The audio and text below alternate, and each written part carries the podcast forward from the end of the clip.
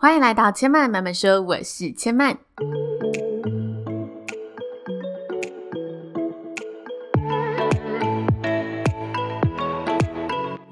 目前频道在 Apple Podcast、Spotify、KKBox 以及 Google Podcast 都听得到。喜欢的朋友，欢迎帮千嫚订阅并留言评论，让更多人可以认识千嫚慢慢说喽。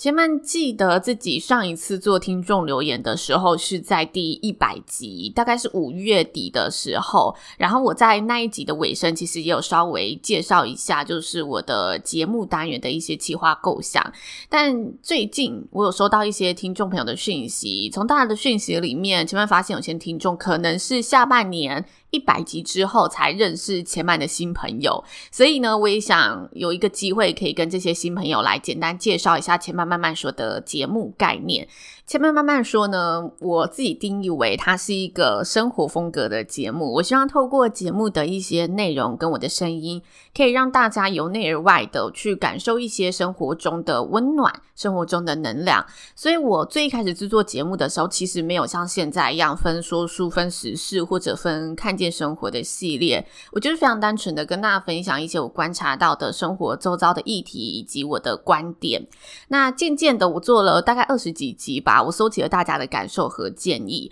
在归纳跟整理之后，我把这个风格定义为知性。知性给人家就是一种舒服、温暖的感受，有点中性，然后感性和理性兼备的一个综合体。我觉得在前面我搜集大家的一些听众的，无论是想法也好，还是我身旁朋友的感受，他们都会提到这几个关键词，所以我就把它综合起来，以知性这个定义去跟大家来做我频道的一个介绍。那如果眼尖的朋友一定有发现，我这两。自己的节目标题有做了一些调整，因为我发现我原本的分类是希望让大家可以有就是更清楚我这一集主题想跟大家聊的议题是什么，但我后来发现我这个分类会让大家好像反而会因为我这一个标题分类给混淆了，或者被指引到了一个不同的方向去。因为其实现在 Podcast 的节目很多，大家在选择想要的节目的时候，相对的花费的时间也会变得更加的快速。他希望可以。更直接的了解这个频道是做什么。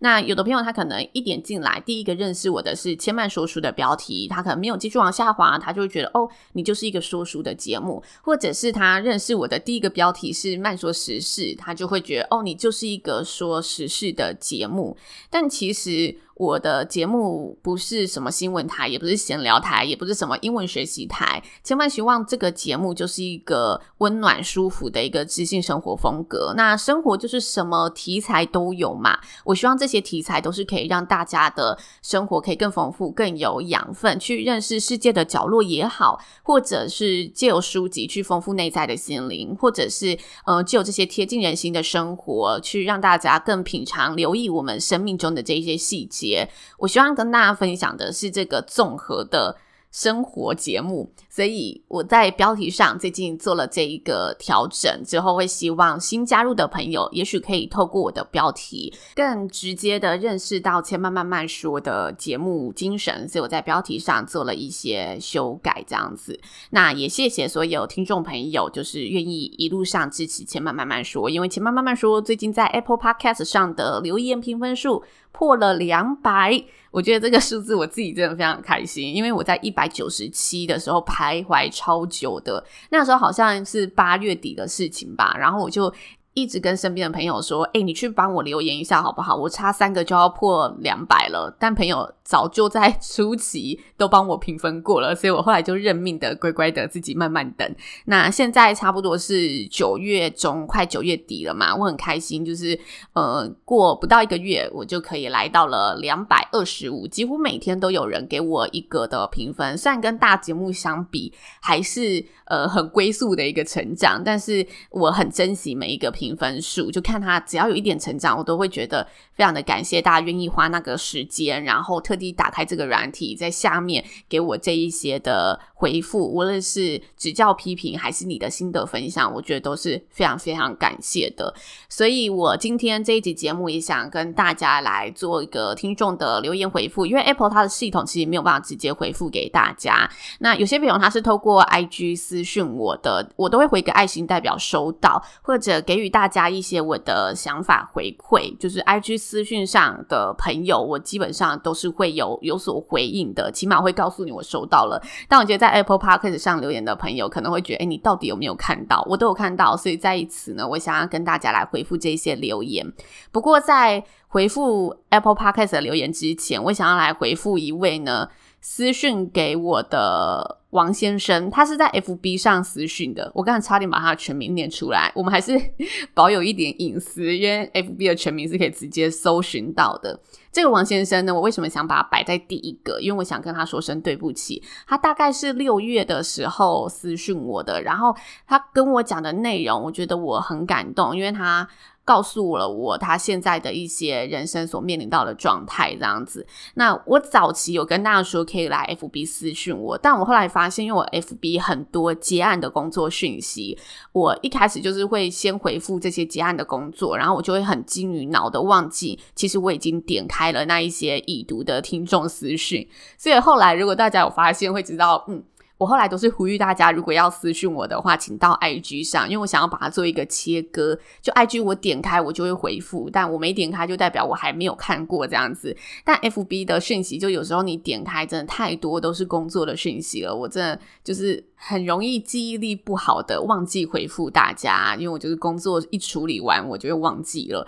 所以真的对这个王先生非常抱歉，因为我真的漏了他的一个讯息，但其实我对他的留言是非常深刻的。他他是在六月十七号私讯我的，诶，刚刚没记错，就是六月左右。那我想跟大家分享他的留言内容。他说他大概是在五月才开始听千慢慢慢说的。那他其实是透过呃 First Story。最偏激的 Podcast 认识我的千曼，在去年年底的时候有去 First Story 最偏激的 Podcast 的节目，它也是一个 Podcast，它就叫最偏激的 Podcast。我去他的节目上录制了一集语音信箱，然后当时录制的主持人是他们的代班主持人 Sex Chan 就是谈性说爱的羊。那他说他是从那个平台认识我的，之后才开始慢慢的听我的节目。那接着他说，我真的很感谢你的。呃，前面在第五集所讲到的内容，让我对本来遇到很大的挫折，重新拾回了动力。那今天晚上我也顺利的找到了突破点，虽然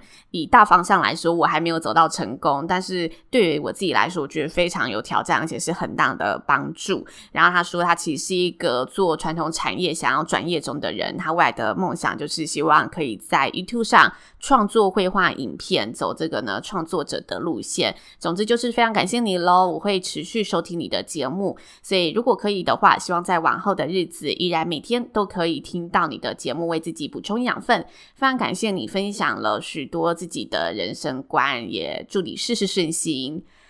我那时候收到这一则的时候，我真的无敌感动，然后我想说，我一定要好好的来回复他。然后就像前面所说的，我就是漏掉了。直到我今天要做这一集节目的时候，我马上。第一时间想起这一则留言，想起这个王先生，然后我决定把它放在第一个，以示我对他的一个感谢跟抱歉。那我想跟这个王先生说。他其实他说的第五集是摆脱完美主义，大家有兴趣也可以再去听。那我想跟他说，我现在其实啊不太会鼓励大家一定要马上去追求自己喜欢的。我以前都是很冲的那种人，我会觉得啊，我知道你喜欢什么，我就会告诉你，你一定要去做。但我现在觉得现实生活有太多层面是我不了解你现在到底处在什么状况的。但我想告诉你。对我而言，我觉得能发现并且知道自己喜欢什么，已经是很重要的一大步了。然后在自己可以掌握的状况下，设法让自己每天靠近一点点，或者让自己每个决定都更靠近这个目标，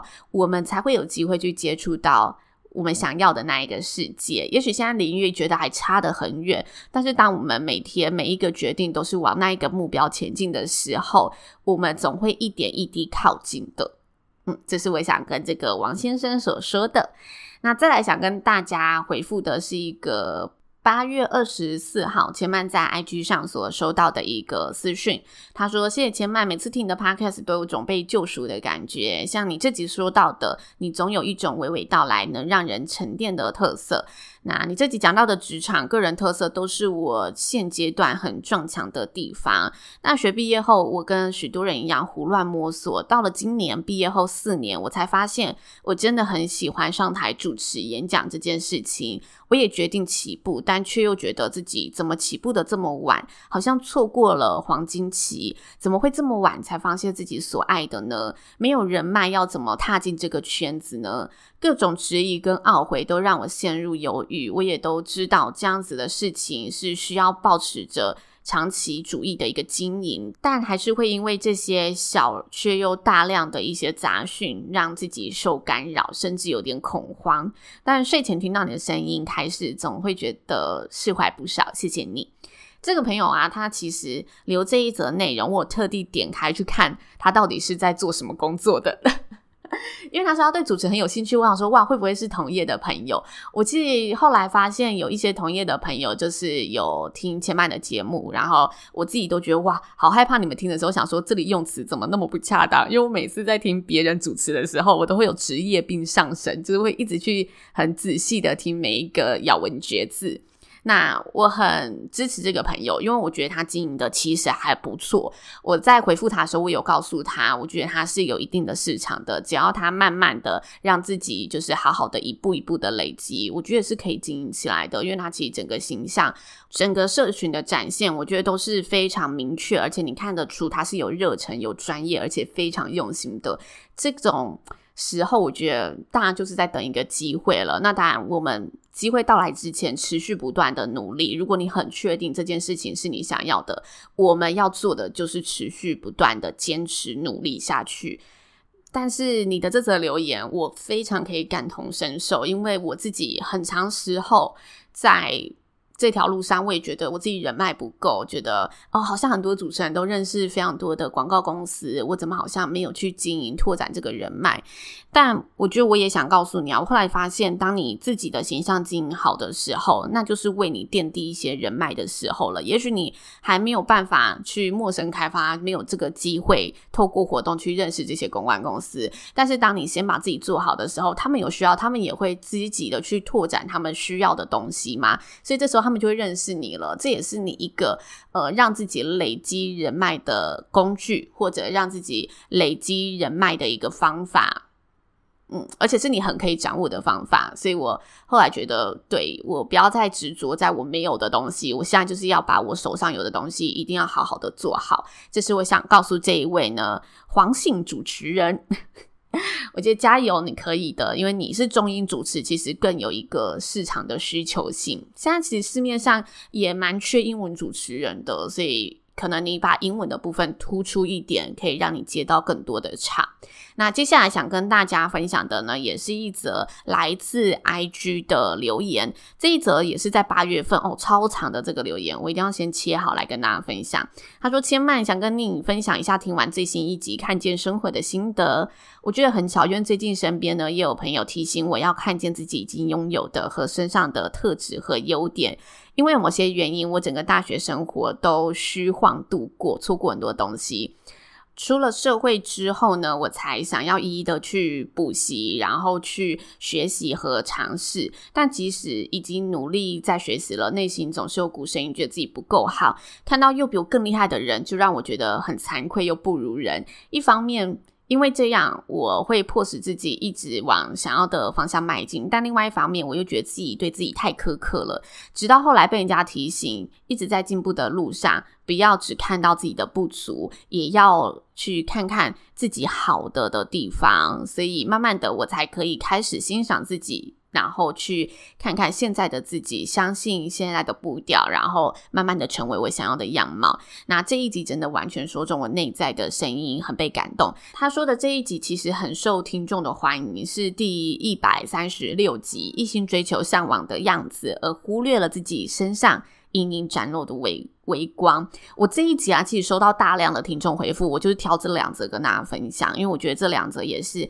很可以给予大家能量的内容。那我刚刚说到，他就是听完这一集之后，他觉得很戳中他的内心嘛。然后他说，他这个路上，他很庆幸的有去上过相关戏剧的声音表达课。当时老师有提到，一个人讲话最能吸引人的地方，永远不在于那个人身上的说话技巧，而是在于他语言背后的生命经验，以及他如何能真诚的去面对他人和自己。这番话很深刻的影响他后来就是的一些看法，和他如何去呃聆听一个演讲的时候。他不再是去注重那些技巧了，他反而会想，呃，更静下来去听他这些语言背后所传递的那些情感。所以他觉得当初被千曼的 podcast 所吸引，其中一大部分呢，也是他有感受到这个声音后的诚恳，以及想要传达给这个世界的温暖。所以他希望千曼就是可以持续加油下去。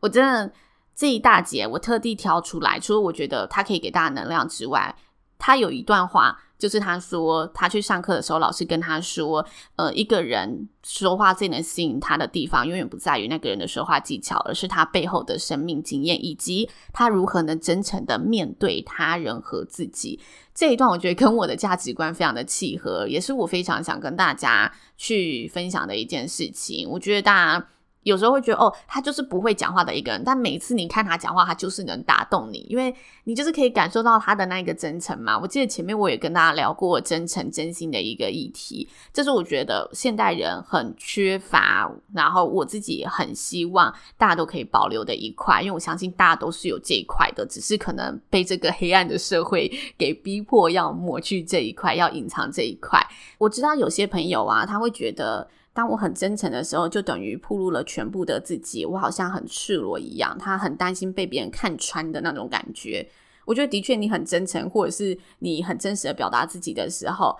嗯、呃，的确是赤裸的，这个是不可磨灭的。但是，当你这么赤裸的时候，你反而可以因为这个赤裸，认识到了愿意欣赏你本性的人，而那个人通常都会是你。可以很契合的朋友，我觉得这是我们愿意先敞开心胸才会接受到的事情，所以不用担心自己太过真诚，不用担心自己好像很赤裸而一直的把自己树立起来，或者把自己戴上面具，我觉得这都是不用的。好，这是这则留言，我想跟大家分享的。那接下来 IG 的分享完之后呢，要跟大家来分享 Apple Podcast 上的留言喽。其实 IG 上还有许多的留言，然后呃，因为我私底下都有回复了，所以我就不一一说出来。但是你们的留言我都有收到，要再次感谢大家。然后一不小心，我看到现在的时间好像已经十七分钟了，怎么办？嗯。Apple Podcast 的留言，我下次再跟大家分享好不好？因为其实目前的留言数也有十则，分享下来可能又需要十分钟。但是我还是希望我整个单集的长度就是不要超过二十五分钟，怎么样都不要超过。所以。嗯，Apple Podcast 的留言，我下一次可能是年底的时候，十二月的时候，我会找一个时间，好好的再来回复大家。那如果有想要说的话，大家也可以到 Apple Podcast 上或者 IG 私讯给我。那节目的最后，我想跟大家分享，因为我上个礼拜有答应大家要跟大家呢来分享千曼使用耳机的真实心得，就是使用心得，所以我也不能食言，一定要把握最后的时间跟大家分享一下。千曼使用的这款耳机呢是 Studio TOF 的无线蓝牙耳。耳机，然后整个系带都是非常轻巧方便的。我觉得它雾面的材质，我必须再次声明，我真的非常的喜欢。因为我发现我出门带着它，拿出它，摸到这个东西的时候，我就觉得哦，这个材质真的让你有一股我讲不上那种感觉，我自己会觉得非常的温润感。用温热好像有点太艺术了，就是你会有一种很温暖的感觉，尤其最近天气又有点变凉了，我觉得就是每次拿起它，我都会觉得这个东西就会让你用了会有点疗愈的感觉，它不是那种塑胶的冰冷感。然后再来，我觉得无线蓝牙耳机让我体会到一大好处就是。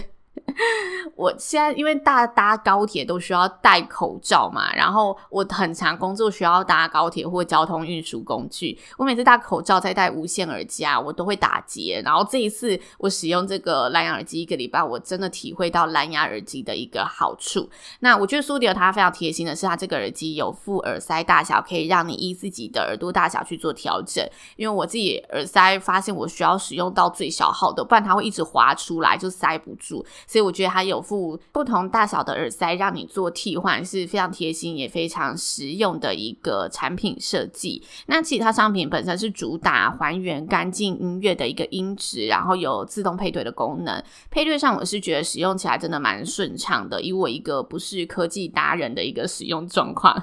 音质部分，我自己是觉得这款耳机的重低音音质听起来是特别好听的，效果特别的饱满，这是我在这款耳机上听重低音会很明显感受到的一个特别好的效果。那因为我通常都是出门搭高铁或者火车比较长程的路程，我才会戴上耳机听音乐或听 podcast。我觉得它的蓄电力基本上就是我出去一整天都是没有问题的。虽然我没有一整天在听，但是有些 3C 用品它就是中间就是会漏电。我觉得这款耳机是完全我没有遇到这个问题，就是我出门只要带着它，前一天有充饱，我到晚上回家它都还是会有电的。那通话部分我这礼拜还没有使用到，不过我在家里就是跟朋友测试的时候，我觉得声音都算清晰，所以整体而言。以我自己大部分是拿来听东西的使用情况，我觉得它就是一个用了可以让你心情非常好的时尚耳机。我不知道大家就是。看蓝牙耳机的时候重不重视外形？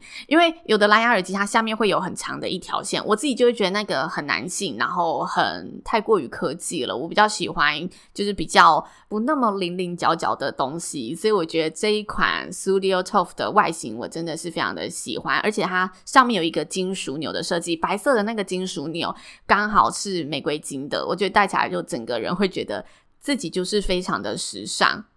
而且它整个是塞在里面的，就不用担心，就是你有会被包围住的感觉，不用担心它好像会掉下来的那种感觉。我觉得这是它整体设计我非常喜欢的一个部分。包含它的外形，包含它使用上，可以让你整个安全感很足够。因为戴耳机最怕就是它一直滑下来，而且无线耳机你只要掉了一边，你就会觉得啊、心痛。但我觉得这个东西基本上你不用太担心挥到它还什么的，因为它就是整个可以被你的耳朵包围住的感觉。这个设计我自己真的觉得非常的棒。那千嫚慢慢说，现在跟 Studio 其实也有专属的优惠码，如果大家有想要在 Studio 上购物的话，这个优惠码就是回馈给粉丝。而且是不限商品，全馆都有八五折的优惠。你只要在网站上呢输入千嫚的专属优惠码 murmur 八五，因为慢慢说嘛，murmur m u r m u r 八五就可以享有就是全部的商品八五折的一个优惠。那如果大家刚好有缺，或者是听完觉得有点心动，也可以去网络上赶快逛一下，因为我觉得八五折真的很值得，赶快省下一波钱。这真是很大的优惠，我自己觉得在买科技产品的时候，有这些折扣都会让我特别的心动。那以上就是千麦呢这一个礼拜使用 Studio TOF 的一个使用心得，跟大家分享。千嫚慢慢说呢，今天的留言呢和 使用心得就先分享到这里，在这个限时以内。之后的留言我一定会找个良辰吉时来跟大家分享的。也谢谢大家的收听。如果大家喜欢千麦的频道呢，欢迎把这个千麦的节目介绍给更多的好朋友，让大家都有机会认识千麦慢慢说喽。千嫚慢慢说，今天就说到这里喽，大家下次再来听我说喽，拜拜。